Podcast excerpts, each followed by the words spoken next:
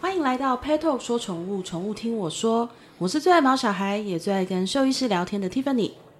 台湾因为是海岛型的气候，尤其是到了冬天哦，常常会湿湿冷冷的感觉，让人受不了。那比较可怕的是哦，这也导致了狗狗、猫咪在冬天很容易有皮肤相关的问题，像是异位性皮肤炎、指尖炎、脂漏型皮肤炎，甚至冬天也其实还是要注意寄生虫预防的问题哦。毛孩发生皮肤问题的原因哦，远远比想象中的还要错综复杂，而且很多皮肤病其实不是花钱治疗就可以解决的，有的可能是来自于遗传性的疾病，有的可能跟气候环境有关，然后有的时候可能跟饮食有关。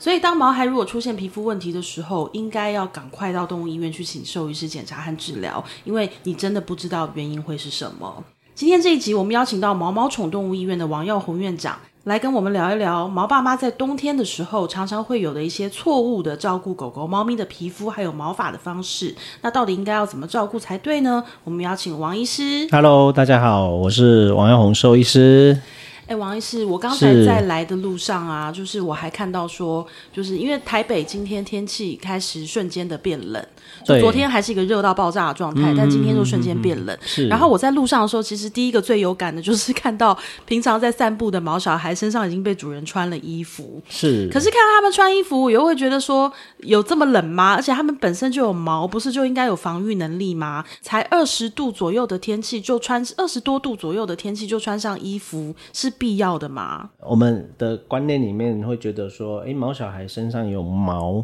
对那这个毛就是它的一个保护。冬天来了，我们要不要给它穿衣服？其实大家一直在思考这个问题。对，那诶我们怎么样去辨别它到底会不会冷？嗯，其实大家都不知道嘛。我们自己冷，可能诶，我觉得哦，今天好冷了，嗯对那我就要自己诶来去找外套，去对去带上一件衣服。但是诶，毛小孩他们到底我们自己照顾它的时候，我们怎么知道它冷不冷？对吧？对那那如果说是长毛的，我觉得应该，如果说以现在室外温度还有二十出头度，那我认为应该是长毛的必要性没那么高。老实说啦，其实因为最近这我一直都有在看中医的东西，中医在谈论的就是说因时节，对节气，二十四节气。那像前两天就是冬至了嘛，嗯，啊不，立冬，说错了，哎，前两天是立冬嘛，立冬就是说我们说冬天的开始嘛。对，对，那哎，这时候我们的确有感受到天气的转换了。是，对，那因为台湾是比较属于我们说的，它比较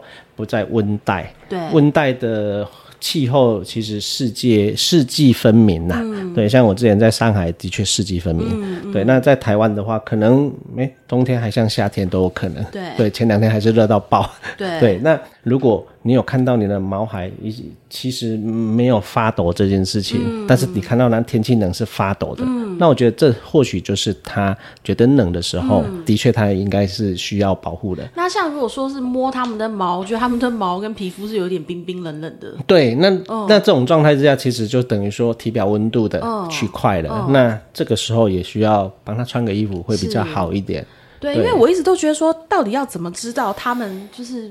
现在到底是冷还是不冷？因为我也曾经看到有狗狗啊，就是穿的衣服就好像都很舒服啊，这样子也没有看到它有对什么想要脱掉的状态。但是把它的衣服一脱掉的时候，你知道就随之散发一股热气从它的其皮实肤上冒出来。对，其实我们以前呃在街头上面，我们很少看到在游荡的狗。在它冬天的时候，它们在户外活动的这些狗，对它到底怕不怕冷？对，应该是怕冷的吧？而且米克斯的毛都很短。对，嗯它不是长毛的对为主的嘛？对因为因为我们台湾的米克斯，对大概你你去看到的都是短毛的居对嗯多。那他们到底怕不怕冷？那、那那这时候他们都在户外耶。对那寒流来的时候，我们户外是那种刮风的，那他们到底会不会怕冷？冷不冷哦对，那其实会的哦。嗯你会看到他们就会去找找地方躲嘛。哦对，他可能会躲在诶、呃比较有热源的地方。是其实这个是生物的本能啦。是，对，就像说我们呃有有去作为诶、呃照顾那种刚生产的小朋友，对那猫咪啊、或者是狗，那我们给予一个乐园，他们只要就是怕冷，他们自己会靠近乐园。对，那怕热就是他觉得热，他就会远离乐园，这蛮有趣的，这是生理的本能。对，对，所以呃，我们人类对于解读来讲的话，我觉得穿衣服的确我们可以看到气候在转变的对，骤降这件事情，我觉得还是帮他穿衣服对是不错的一个选择，在户外。是那室内其实温度都可以维持到不错，是，对，二十几度。是，对你，你室内温度现在有暖气啦什么这些，其实对台湾要到达寒流来才有感觉冷。嗯，那如果毛孩在不够冷的时候，可是却硬被穿了衣服，导致就是它有点热，那这对它皮肤毛发会有些什么样的影响吗？哦，这肯定是一个大影响哦，因为你你想嘛，它闷住了。对那如果说他穿的衣服又是我们说的防风对不透气，对那他们体表会就是会有这种我们说温度嘛，对，那这种温度会散散发水蒸气，形成水蒸气，那就潮湿了。哦，那我们在潮湿的环境之下，必必必定会有我们说比较容易滋生一些细菌霉菌。对对，那这个时候我们可能会看到它皮肤的变化，嗯，对，就是开始可能有点痒啦，嗯开始抓痒、红疹子出现啦、等等之类的问题。嗯那这时候我们继续在二十四小时帮它穿着衣服，嗯，那第二个当然就是说，哎、我我常年没有把这个衣服洗过，那 我也遇。嗯对过那种，就是哎、这个衣服哎、看起很来多就人会忘记这件事、哎，对，嗯其实就像我们人一样啊， 是应该帮他们每天更换啊，对每天啊，有的可能会觉得说啊，我这个到底要怎么洗？ 对其实这个慢慢会越来越多人去讲究这些事以情。前我爸爸妈妈家就养了一只老狗，然后那只比熊那时候已经十六七岁了，嗯然后就因为它年纪很大，所以活动力也很差，每天就是一直睡觉。对然后我爸妈因为就觉得它老了，就觉得它怕冷，所以它是一年四季都穿着衣服的时， 因为是像包含在夏天，因为就夏天我妈妈很怕热，所以她冷气都会开很冷，对啊然后就觉得那只老狗会会会冷，所对以她就一直反正我们永远看到那只狗都是穿着衣服，直到有一天。我就很好奇的问我妈，为什么这么长久以来我看到的都是同一 件？对我说她这中间没有脱下来洗过吗？对然后我妈就说不用啊，因为那个她也没去哪里啊，她就是在家啊，所以她的衣服不用洗啊。对可，是我后来就觉得这样可以吗？有时候你可能还会发现，哎，这好像是我以前穿的裤子 的裤管， 或者是哪件衣服很眼熟这样子是。其实我觉得这都 OK 的，嗯，哎，只是说刚好我们可以手做一下、缝一下这 这一的乐趣。那嗯当然现在有很多商品化的宠物专门的衣服，嗯那早期没有这些，当然就是做做做手做嘛。对 对，哎，我的牛仔裤怎么不见了？有啊，被我那妈妈天还拿想去。把我儿子就是学校，因为我们家我每天带着我们家狗狗送我儿子去上学，对然后那天我儿子他有一套运学校的运动服穿不下了，我说哎、是我想把它改一改，改成给我们家狗穿，我说以后他跟你穿一样去送你上学， 然后我儿子说不要闹，好嗯兄弟丢脸哦，对他说一定全部的人都会 笑，可是很可爱啊，对啊，这这就是我们说的乐趣。 嗯，对，所以我我会觉得说，比如说衣服的选择、材质啊等等，这都要考量进来啊。嗯，像我们说的棉麻啦、透气啦，然后或者是我们说的，我们为了要保暖嘛。对，那像你看哦，我也有看过那种，就是穿着那种就是厚厚的嗯，棉袄那种、嗯那种羽绒外套那种的造型的，那我都会想说它防风，对可是不透气。对对，啊，那不舒当然服我们说他们的体表上面是没有汗腺的，嗯对他们不会流汗，但只有脚掌这个区块会有对一些些汗水。对那可是我觉得体表的温度，对就像我们说的体体体温可能都维持在三十八度，对那我们体表的温度，那它在这个的空间会产生水蒸气对潮湿，对对，那我们回过头来讲，我我讲说，哎、我其实对中医有一些理解，对那我们说的，有的人体质寒，对有的人体质热，对有的人就怕热不对怕冷，那有的人就怕冷不对怕热，对对，那有的人怕冷又怕热。对 其实我们说的哇，有点老老舍， 就是其实动物我觉得也是一样的、哦。我们说的虚寒燥嗯热体体质质不同嗯这个区块，对，那我们可以去思考的就是说，哎，并不是每一件事情都是一样的，对对而是个体间的差异，我们要怎么样去对待？有诶、像我的狗就很明显的怕热，像它就是呃，平常它睡觉跟我们睡床嘛，对可是睡一睡它会自己跑去一个门后面的位置，我就想说你干嘛装委屈装可怜， 就是有床不睡，然后它自己也有小床也有垫子，它都不嗯是睡，要去睡那个位置。我后来发现那个位置是冷气的那个出风口的正对着吹，哦所以它睡在那边就是很凉很爽。然后所以它他就是会喜欢在那种很冰冷的那种对感他，觉，他要对着 吹。然后像去年的冬天过年的时候，我还记得那时候有一波寒流，很啊冷。对然后我们出去跟老人家出去走春，我们就全部都穿的很暖。那因为也带着狗狗去，也怕它冷，我们就也给它穿了一件类似像那种棉袄，还有一个毛嗯毛毛的领子的那种衣服。就后来其实到一路上半路的时候，我们就觉得它已经快热毙了。 就一直喘。对他一直喘，然后一直就是舌头吐出来，然后我就后来想说，是不是一开始想说是他坐车紧张，可是后来觉得他好像太热，就帮他把衣服脱掉，就嗯就好一了脱掉他立刻好，而且狂喝水。哦， 对，我真的就想太说，热了。嗯，那他果然是怕热 所以他或许就是我们说的燥热体质，嗯那可能他是夏天生的小朋友。 他是冬天生啊，等等啊，这这个我我我有还在研究中，就是像节气是不是我自己是夏天生的小朋友，其实我是怕热的，哦对，哦，会这样子啊？哦我不知道这个我可能还因为要我回是去冬天读个生的，书，但我超怕热，我都对说我是所北以极熊转世。 所以这个可能有一些关系，我觉得对这这个应该，其实中医其实也是讲求一些数据啦，对对对，哎、王医师，那我想请问一下，就是很多人是在自己家里面帮狗狗、猫咪洗澡的，嗯那对就是我觉得在家洗，因为其实就像我是送去美给给美容师洗，那当然他们。我我我就自己不知道那个环境会是怎么怎么样的状嗯况，但是在自己家，因为有时候你知道我我们一般有的家庭里面不会说里面有暖气啊什么的，对像有时候冬天我自己都洗战斗澡，因为洗完我都觉得，就算那个是用热水洗，但洗完的那一刹那，我还是觉得我快冷死，啊对然，后巴不得赶快就是擦干穿衣服。那如果狗狗、猫咪在家洗澡的话，以我是们一般的室温，那如果说在冬天要注意什么呢？还有它们像冬天有时候很冷，我们就会不自觉的洗自己的时候，就是水开的比较热，但是对洗动物的时候也可以这样吗？在居家帮动物洗澡这件事情，嗯我觉得如果说你已经驾轻就熟了。对，就是完全无疑虑的可以完成这件事情，对那就可以自己洗。对可是你还是新手还是什么，我还是建议上送洗。对，对，因为毕竟我们不懂的地方还很多对。当然，如果说我们要慢慢学习，那我们可能就是透过我们说的春天、夏天对去去做这件事情对。那冬天的确有考量到这个问题，我如果洗太热的水怎么办？对，对，那其实他们皮肤像我们人，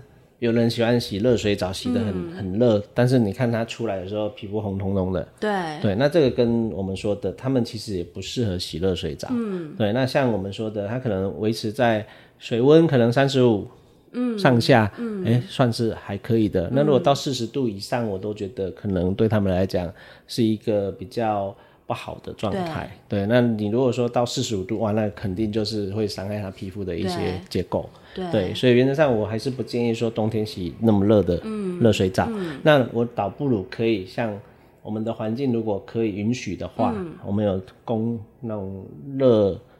就是就是那个叫做供热的一个电热器，哦，哦就是我们说的那个叫电暖，电暖，对，嗯电暖器。嗯对，像我们有可能会有备，家里有备这个嗯电暖器，嗯那我们可能在洗完澡之小台的嗯后，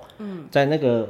房间或者是浴室外面的嗯那个区块，帮它吹、吹干、擦干，一定是用那种强力吸毛，呃，对吸强力吸水的毛巾，对强力吸水的毛巾帮它把它对的身上的毛发的所所残留的水分全部都对吸的，能吸对多干就多干对，然后再来就是吹，对对，那我们说的吹风机的温度也很重要。对对，因为你还是以温的就好了。对，因为对着皮肤吹，那如果太对热对，也其是实都会是一个伤害，对啊尤其如果他又是有异位性皮肤炎的患者，对对那对于这种区块的处理，对相对的就会有受伤的问题。对对像有一次。我平常狗狗都是送到美容院去包月洗澡嘛，是然后有一次是我儿子在泡澡，然后就狗狗跑去找他，他就他被就我把儿他子拖抓进 去，对，他就洗鸳鸯 浴， 对，他就被拖进去一起泡澡。然后其实我看到那一刹那，我其实心里想的是，完后了，面我我等一下把它吹干的，要吹多久啊？ 会累死我。结果因为平常没有在家里洗它，所以是我们就拿着毛巾，就是一下子也也也没有很合适那种吸水力真的很强的大毛巾，就就没有办法赶快。捞起来，然后尽力的擦干，然后吹。我后来就才发现，因为你知道不太会控制那种吹风机的温度，对，然后我觉得就是可能可以的距离，我就发现狗狗的那个皮肤的敏感反应程度其实比人要敏感很多、是啊欸是啊，因为像我自己拿那个吹风机去的这个风的温度去吹我自己的手臂，我觉得哎、还可以，这个距离还不错。可是我一去吹它的时候，它是就是闪躲对，就闪 躲，然后好像就是很。好好很不舒服嗯很，很不舒服，很烫，还是很什么的。然后我就要再拿远一点，对对，然后就是一直动，就是吹风机拿手拿着一直动，一直动，一直动，一直动，就是避免那个对风直接一直对着同一个地方。嗯，就吹完之后，就是我的手都快要断了，然后跟就是它感觉就是其实也很不舒服。对所以，我真的要奉劝，就是在家里面帮狗狗、猫咪洗澡的人哦，你们真的是可能道具绝对要准备好，然后哦还有、对就是像刚王医师讲那个要超吸水的大毛巾，对，没错然，后还有室内的温度，因为我觉得那一次我帮我的狗狗洗完澡，它很痛苦，然后我也很痛苦。对对，其实现在还有一些商品化，就是居嗯家的烘箱，啊，这种其实也可以哦，这好考像也虑。很棒哎。对，就是它，它虽然不是专业的，哦可是它可以起到一个呃减轻我们的一些负担的一保暖些。度也比较好吧？对至少对关在对，里你就把它面关在里面吹，是你也不用手一直在那里来来回回。那，哎，当然我们要记得，就是说你要时时注意它。对对，如果太闷或者是什么之类的，它可能对也会有我们说的，像如果夏天好了，对就是天，然后温度又过高，对那尤其是我们说的短吻犬，对所以我们说的这个叫做什么发豆啦，对然后然后八哥这种短吻犬，它们上呼吸道的这种结构性的问题，对对有时候就很容易因为这个过热而哦导致它的呼过度换气，是是然后就休克，是对，这个都是需要避免的，是对，嘿啊，那我想再请问王医师，就是大家一般对于外寄生虫的预防都比较会着重在夏天，嗯，可是，对。在冬天的话也是要小心的吗？哎、其实我觉得啊，因为是我们刚好地属亚热带地区的对气候，那你看哦，像已经立冬了，我们都还是穿短袖的，对，然后气温二十几度，我也还是穿短袖的。是，那呃，所以其实，在跳蚤啦、蜱虱啊这一些的外寄生虫，嗯，哎、它可能对于温度的确可能比较寒带，当然它们可能在生存上是有负担的。可对，是如果说，呃，我们台湾这种天气，你会觉得说跳蚤会完全没有存在吗？因为对一定有这种高抗压的 藻类，或者是我们说的这些蜱虱。对，所以我还是会建议啦，对在台湾的这种亚热带地区，对，它可能还是有一些跳蚤蜱虱。对我们还是有看过冬天有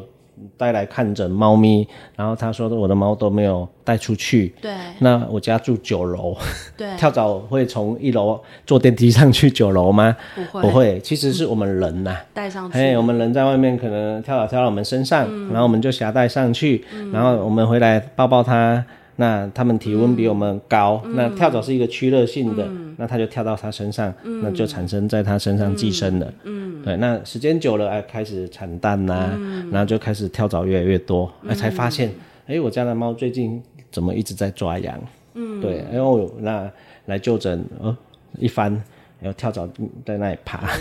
对，所以呀、要提醒一下大家，因为上一次我们就有一位饲主来我们 Pet Talk 问问题，他嗯就问说，就是冬天是不是可以不用给他们吃外寄生虫的除虫药？那我们要提醒一下，就是不是代表天气变冷了，冬天这些虫虫就不存在了，它们还是存在。而且事实上，因为毛小孩的体温比较高，对那刚刚王医师讲到一个重点，就是这些虫虫它们有趋热性，那。毛小孩的温暖的身体，其实是寒冷的冬天他们最好的一个窝藏的地没方。错，对他们温暖的家， 所以就是是呃，千万不要认为说冬天天气冷，我们就不用吃除虫药，就是我们该做好的保护还是要特别的小心。是我相信应该很多人会想说吃那么多药嗯啊、哦这个药之间对药的恐惧啦，对啊比如说可能会不会有什么副作用对等等之类对的讯息出来了。那我认为的是，这个驱虫药它被生产出来肯定有经过安全试验，对肯定它的安全容许量一定是很安全的，对因为它是要普遍的使用，对所以原则上我们其实不用去担心。对那身体如果好，相对它的代谢很快就代谢掉了，对对所以原则上我觉得能预防对，真的是胜于治疗。是你看染上跳蚤，你家里那太哇要痛苦了。还要大整理，哦对就开始有一些跳蚤性引起的过敏，对然后抓疹、抓伤对皮肤了，那又要用药，不是更麻烦吗？嗯 所以我的想法是，我们能预防，反正现在的东西非常简单，对吃的。一个月吃一次，或者是低的一个对月滴一次对，甚至猫有三个月滴一次的对，那都很方便。对哎呀，所以，但我们也遇过主人说啊，那个能维持这么久，是不是药很毒？嗯 但是我认为的事情，是因为这个都有受过安全试验，对而且当然这些都是大药厂啊，世界大药厂，所以我觉得安全性一定是考虑在先，是所以主人们不要担心，这样大药厂出做出来的产品能够上市，你就不用再是担心这个问题了。而且都是经过美国 FDA 这种非常严格的药品管理的是这个区块是才能上市的，这个总比你说你花花这个钱，总比他真的对。生病了，或者是有虫虫到身上，那你全家人都痛苦。 没错，而且对啊有时候我们也被跳蚤叮，也很痛苦，嗯，超痒的，对啊，对，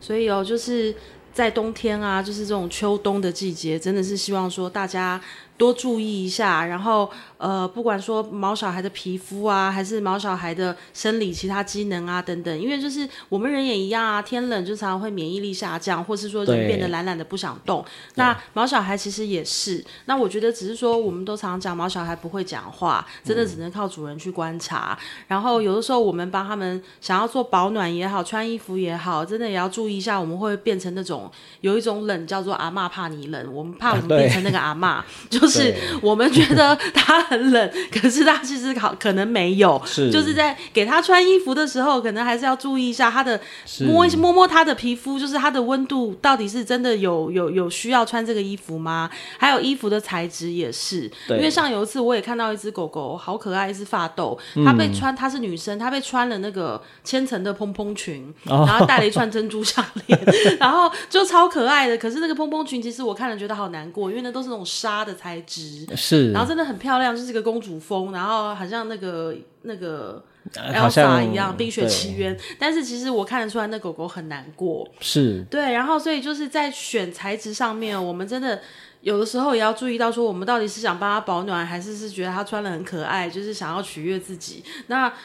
请注意哦，我们不喜欢把不舒服的材质穿到身上，那毛小孩也不喜欢。可是毛小孩往往是他他更没得选择，都是主人帮他弄的。那我们真的要贴心一点，去思考说，有的有的材质就是很硬啊，或者是不透气啊。你要想想看，他身上已经有一一层毛了，然后你还给他穿一件不透气的衣服，他有多痛苦？对，对所以我们真的要贴心一点。对，就其实就像我们说的，你不会在路上看到有人穿婚纱在路上走吧？ 对，对，所以我觉得如果是造型来讲，我们要取悦我们自己。就是嗯博眼球这件事情，我觉得当下就好了，是短时间就好，你不要是长时间一是直穿着。那有些时候我们要担心的是吊饰的问题，它如果去把它扯下来，如果珍珠项链哦这种，哦它吃进去叫异物。对， 对，所以这个区块还有你你所选择的这些，是不是很容易对掉落？对甚至你的狗会不会去咬，你的猫会不会去咬这些对东西，那就变成一个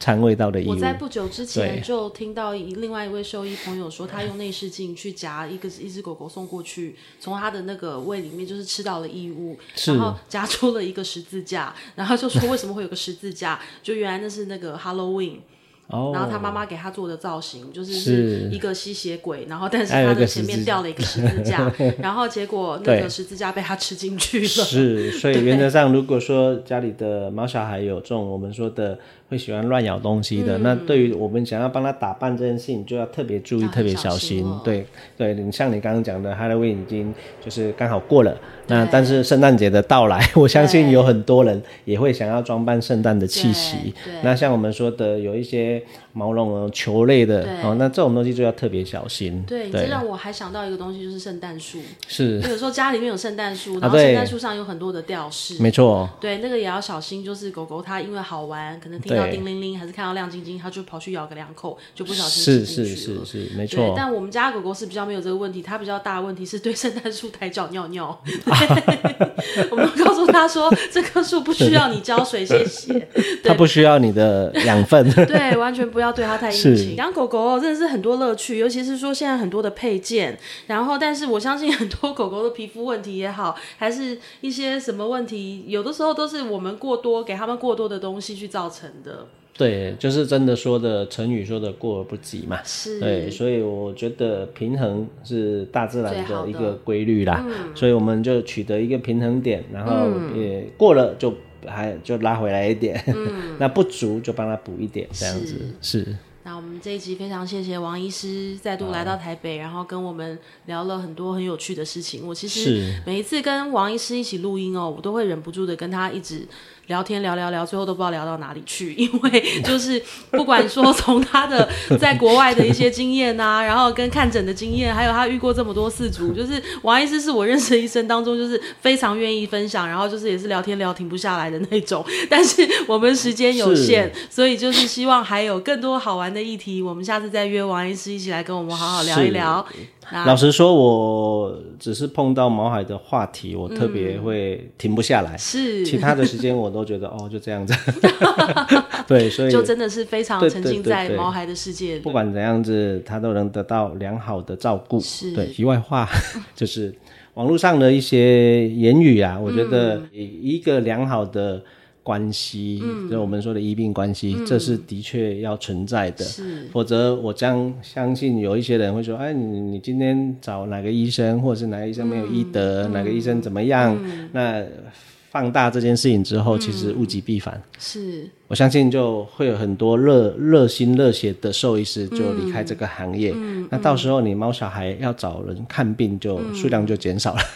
就也就是说可能会有这些状况发生嗯是，所以我会认为的说。网络的文章看看就好，嗯对。然后另外的话，就是我觉得，因为毕竟我们是人跟人、动物跟动物的直接接触，网络上的文章对 它是没有温度的，对对，这是我说的看看就好，是是是。好。那你这样我们配透的文章怎么办？没有 Pet Talk 的文章是有温度的 那，叫呃为什做么知？识文。第一个就是我们有融入我们 的，我们的知识。对，那这知识是正向的对，而且这对这个都是对宠物好的。不是我所说的那一种批批评评、不是谩谩骂、嗯对立等等之类的，所以我我的觉得，像一些卫教文，呃，文章虽然冗长，嗯我也希望说可以好好的咬文嚼字。其嗯实我们说透过阅读这件事情，可以得到更多知识。是对，所以原则上还是大家感多谢看一些 Pet 正 Talk 向的，呃大家多看一些的我正们向说的这内个容。平台让，让我们可以获取很多正确知嗯识、养宠的知识，然后能善善待毛小孩。对，是。对，然后大家就是希望都是，我觉得养小养毛小孩本来就是希望为了生命带来快乐嘛。是那让毛小孩健康的生活，他就会快乐；给他很多的爱，他就会快乐。那对我们也是一样啊。我觉得就是在饲养宠物这个过程当中，我们生生命中会无形之中多了很多人的存在，譬如说有兽医师、有家庭医师、有美容师对、有所谓的社团好朋友、有所谓的宠就物的是。行为训练师啦，对沟通师啦，对等等各种好多角色好多角色，对，对，但无论如何，就是希望大家就是在养毛小孩这条路上，我们就是用快乐的心情在往前，然后是遇到问题，我们尽量的去努力，然后解决，然后也相信说，就是所有人当中哦，比你更关心你的宠物，更希望你的宠物生病赶快康复的，其实就是你的兽医师了。对，就是是是说今天在照顾毛小孩这件事情上，我们也一直在呼吁说，大家不要光靠爬文，或者是光靠听谁说，或是光靠谁谁谁讲的来决定你的毛小孩他今天到底身体是什么状况，请你一定要带去看兽医师，因为我很多朋友也跟我讲说，哎、t i f f a n y 你们的那个 Pet Talk 的文章里面有没有在讲什么什么什么的？我说你你好好的看，看是给你一个。准备，让你先知道说这大概是什么状况，好让你去好好的跟你的兽医师讨论，